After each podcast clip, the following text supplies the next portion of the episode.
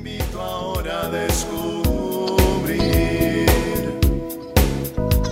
Tiene algo nuevo para ti, una propuesta que puedes seguir. Una verdad que compartir, una nueva forma libre de vivir. Un sencillo estilo de servir, el camino hacia la santidad.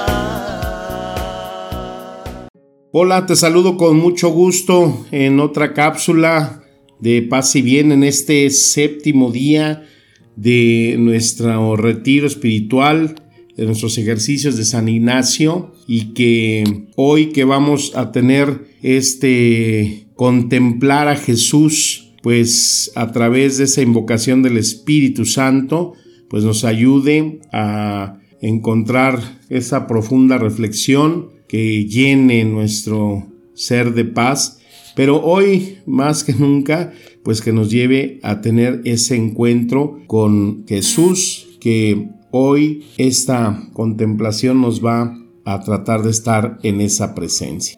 ¿Cómo les fue en su ayuno los que lo hicieron? Una experiencia muy diferente, ¿no? Eh, yo me eché dos días de ayuno, pero eh, ya, hoy me esperan unos huevos estrellados muy sabrosos.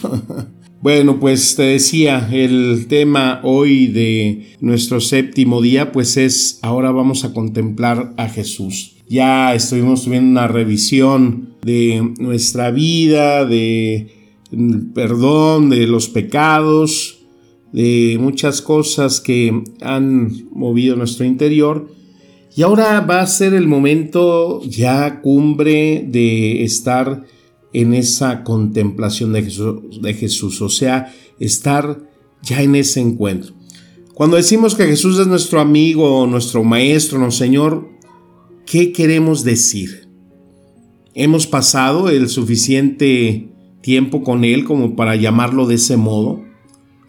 De hecho, sabemos que todo tipo de relación pues tiene una intención, ¿no? Entonces sabemos qué tipo de relación desea tener Jesús con nosotros, de qué formas y en qué momentos Él nos ha comunicado eso.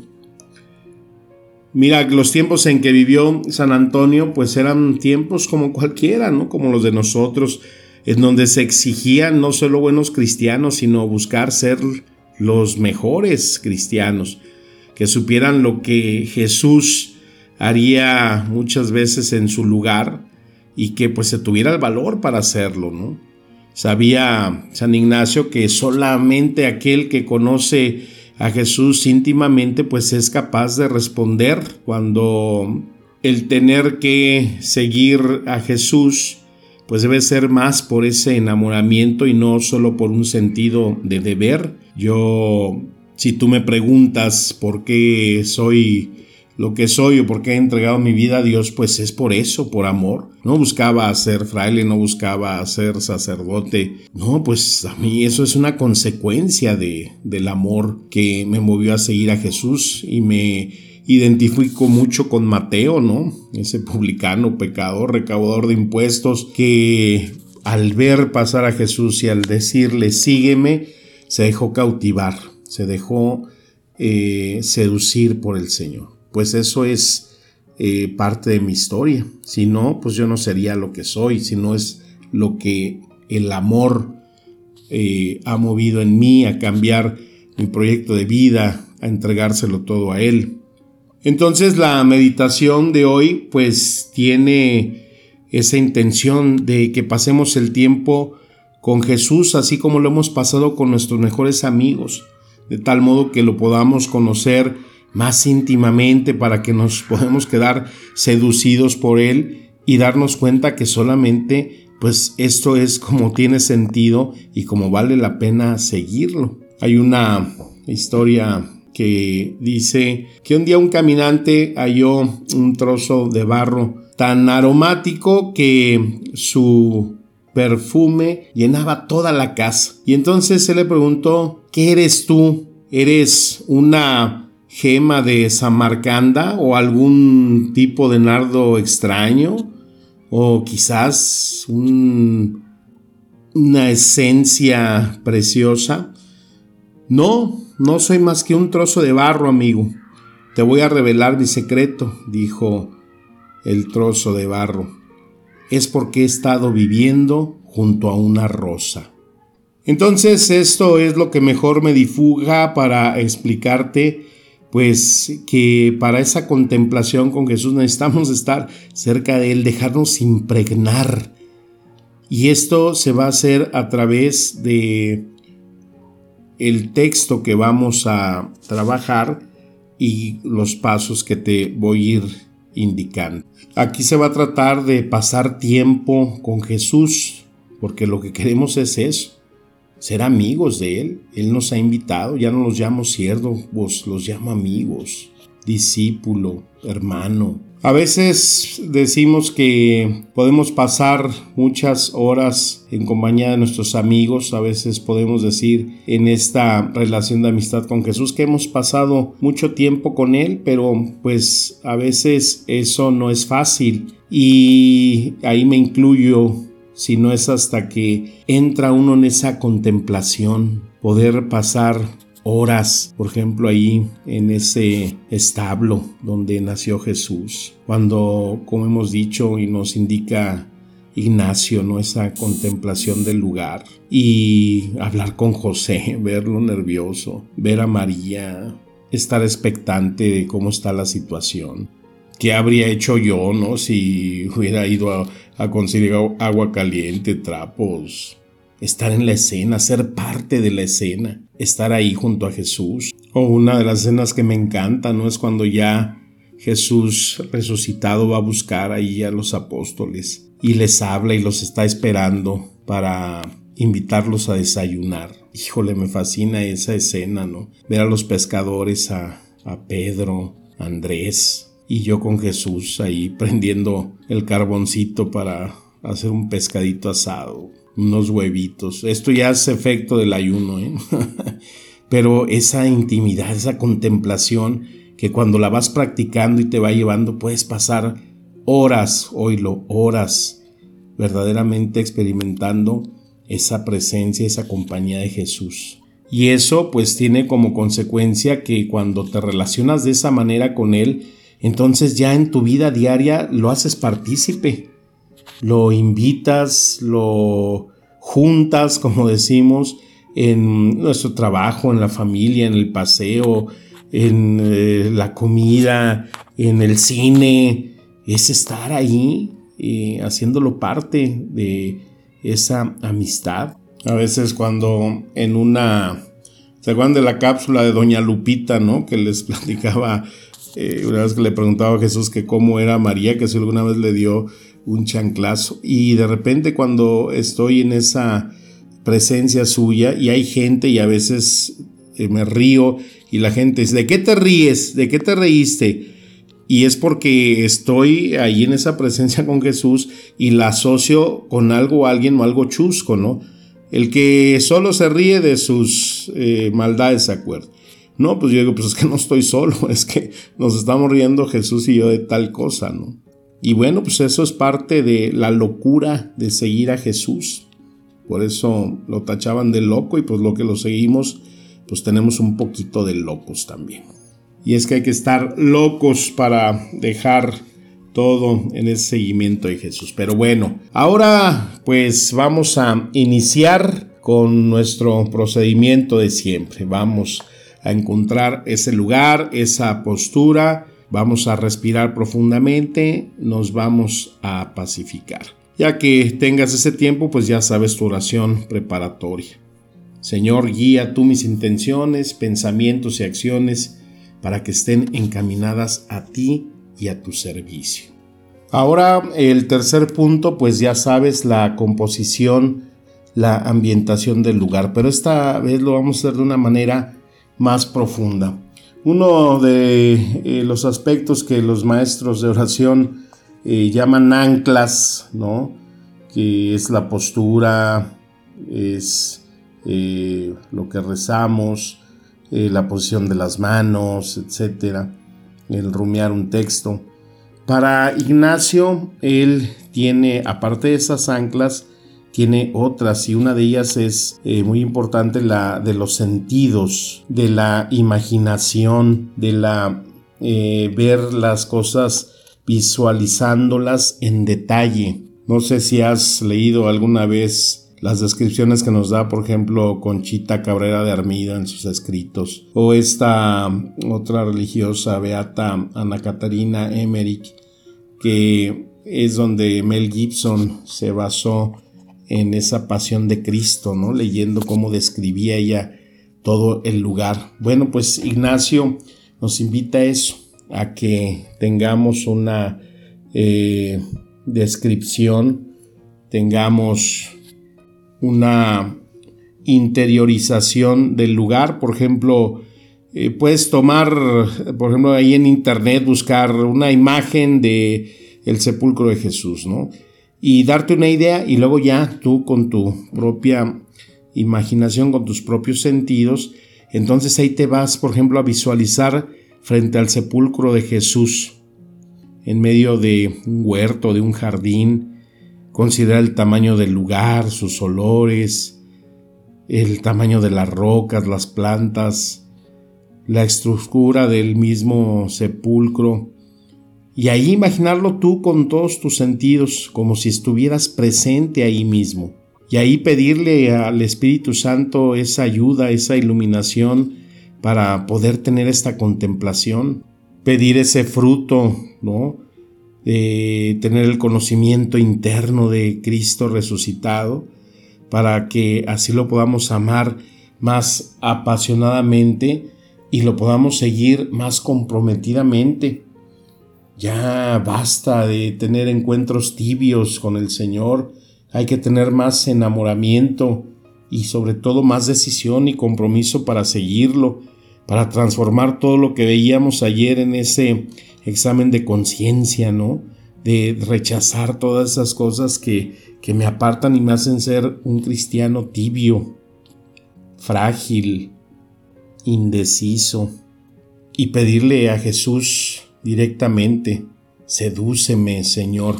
Hoy quiero encontrarme contigo como nunca jamás lo había hecho.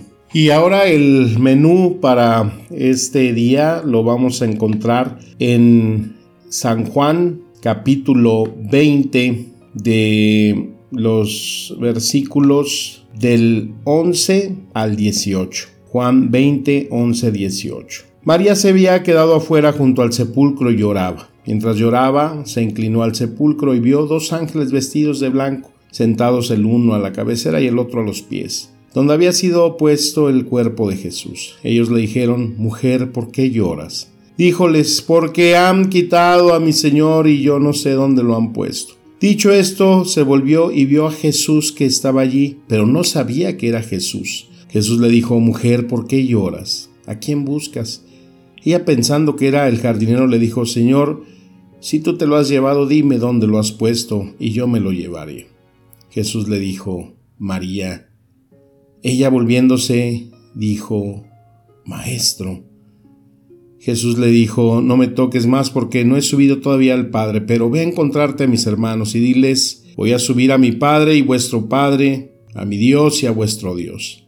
María Magdalena fue pues a anunciar a los discípulos, he visto al Señor y lo que él había dicho. Este es el texto y lo vamos a desglosar en esa contemplación. Toda esta escena que vas a ir tú contemplando, pues es allí en el momento en que en la palabra o en lo que tú estés visualizando, ahí te dejes atrapar por esa seducción y ahí quedarte. María Magdalena dice se quedó llorando junto al sepulcro. Tú estás ahí en esa escena. ¿Cómo estaría ese corazón de María Magdalena? Y allí escuchar y considerar su llanto. Empatizar con su dolor. Ya hemos trabajado esto, ¿no? Ponernos y acompañar en el dolor a los demás con su herida, con esa pérdida que tuvo de Jesús. esas palabras que externa se han llevado a mi Señor y no sé dónde lo habrán puesto. Y ahí podemos considerar ese dolor y esa herida en mí, en ti, en la humanidad. Estar ahí dentro y ver a ese Jesús que le pregunta, ¿por qué estás llorando? ¿Cómo se vería Jesús en esa imagen de jardinero? ¿Cómo sería esa mirada, esa palabra? Contemplar el modo en que Jesús le pregunta, su tono de voz, pero sobre todo su interés por ella, sus sentimientos al verla llorar y al reencontrarla, así verlo de jardinero disfrazado y considerar cuántas veces lo hemos visto a Jesús en personas, en situaciones, también disfrazado. Contemplar qué harías tú allí, cómo hablarías con ese Jesús si te querrías acercar a Él. Contemplar a Jesús llamando por su nombre a María. Jesús que te está hablando, está diciendo tu nombre. El tono que usa para llamarte, como la llamó a ella. Qué recuerdos, qué fibras internas se le mueven a Jesús al verla, su rostro, cómo sería de sorpresa. Imaginar lo que en ese encuentro de dos grandes amigos que fueron al reencontrarse, todos los sentimientos que pasarían en la mente, en el corazón de María de Jesús, al ver que sus promesas se estaban cumpliendo, había vencido a la muerte, había salido del sepulcro, todo eso que había tantas preguntas en esa mente de María Magdalena. Imaginarte allí en ese lugar y percibir lo que Jesús siente por ti, cómo te consuela, cómo te devuelve la alegría de saber que a lo largo de esta semana ha sido esa intención encontrarte con Él. Y hoy sale aquí resucitado, vivo, a decirte que pues esto no ha terminado, Él sigue entre nosotros, más vivo que nunca, más presente que nunca en las situaciones. Y que eso pues debe de alegrar tu corazón y cuando te dice que vayas a decir a sus hermanos, allí empatizar con lo que Jesús siente al enviar esa noticia a través de María Magdalena, lo que le diría, lo que platicarían. La escena del Evangelio pues eh, nos da solamente luces, pistas, por eso las tenemos que ampliar. ¿Qué hablarían? ¿Cuánto tiempo durarían ahí? Decirle, te estás dando cuenta de lo que formas parte de la historia, eres la mujer, eres la emisaria mía, vas a ir a dar la muestra máxima de mi promesa, el que he vencido a la muerte, el que estoy vivo y resucitado, que a través de este mensaje va a iniciar todo lo que hasta este momento nuestra iglesia, nuestra fe, nuestra historia de salvación se está dando. ¿Qué sentiría María Magdalena? Alegría, orgullo, y esto pues es algo que nosotros después de esta experiencia tenemos que compartir allí en nuestra propia casa, con nuestra gente cercana, con los que no creen, que verdaderamente acabamos de pasar unos días, una semana, que a pesar de nuestros trabajos, de nuestras ocupaciones, hemos querido estar con Él. Y ese corazón no se va a quedar igual que como empezamos. Va a estar lleno de gozo, de regocijo, de una situación que a veces quizás no vamos a comprender como María no alcanzó a dimensionar lo que acababa de ver y de encontrarse con ese gran amigo, con ese gran amor que le profesaba Jesús. Y que ahora todo ese dolor se convertía en gozo. Y que ahora este encuentro con Jesús tus preocupaciones, tus temores, tus miedos, tus debilidades se quedan ya tiradas en el suelo porque sabes que estás en ese encuentro, en esa amistad con Jesús y que no te va a dejar y que está vivo y que siempre va a estar contigo y que te dará el consuelo, su presencia, su envío. Busca entonces anclarte allí en cualquiera de los aspectos de la escena que estás contemplando. Y después ya en ese coloquio en esa escena hablar con Jesús libremente, poner atención a su presencia y lo que esta presencia te comunica. Y aquí pedirle al Padre que te haga tener esa presencia con su Hijo. Y a Jesús pedirle que te haga tener esa experiencia con Él. Y que a diferencia de Magdalena, pues tú ahora sí lo puedas tocar a Jesús y le puedas dar ese abrazo. Un abrazo prolongado. Un abrazo fuerte, lleno de amor, lleno de encuentro, de ternura, sin palabras. Esa fuerza que emana cuando dos corazones se juntan. Y hay que darte con la palabra que le quieras decir gracias. Te amo amigo, hermano, mi Señor, mi Jesús.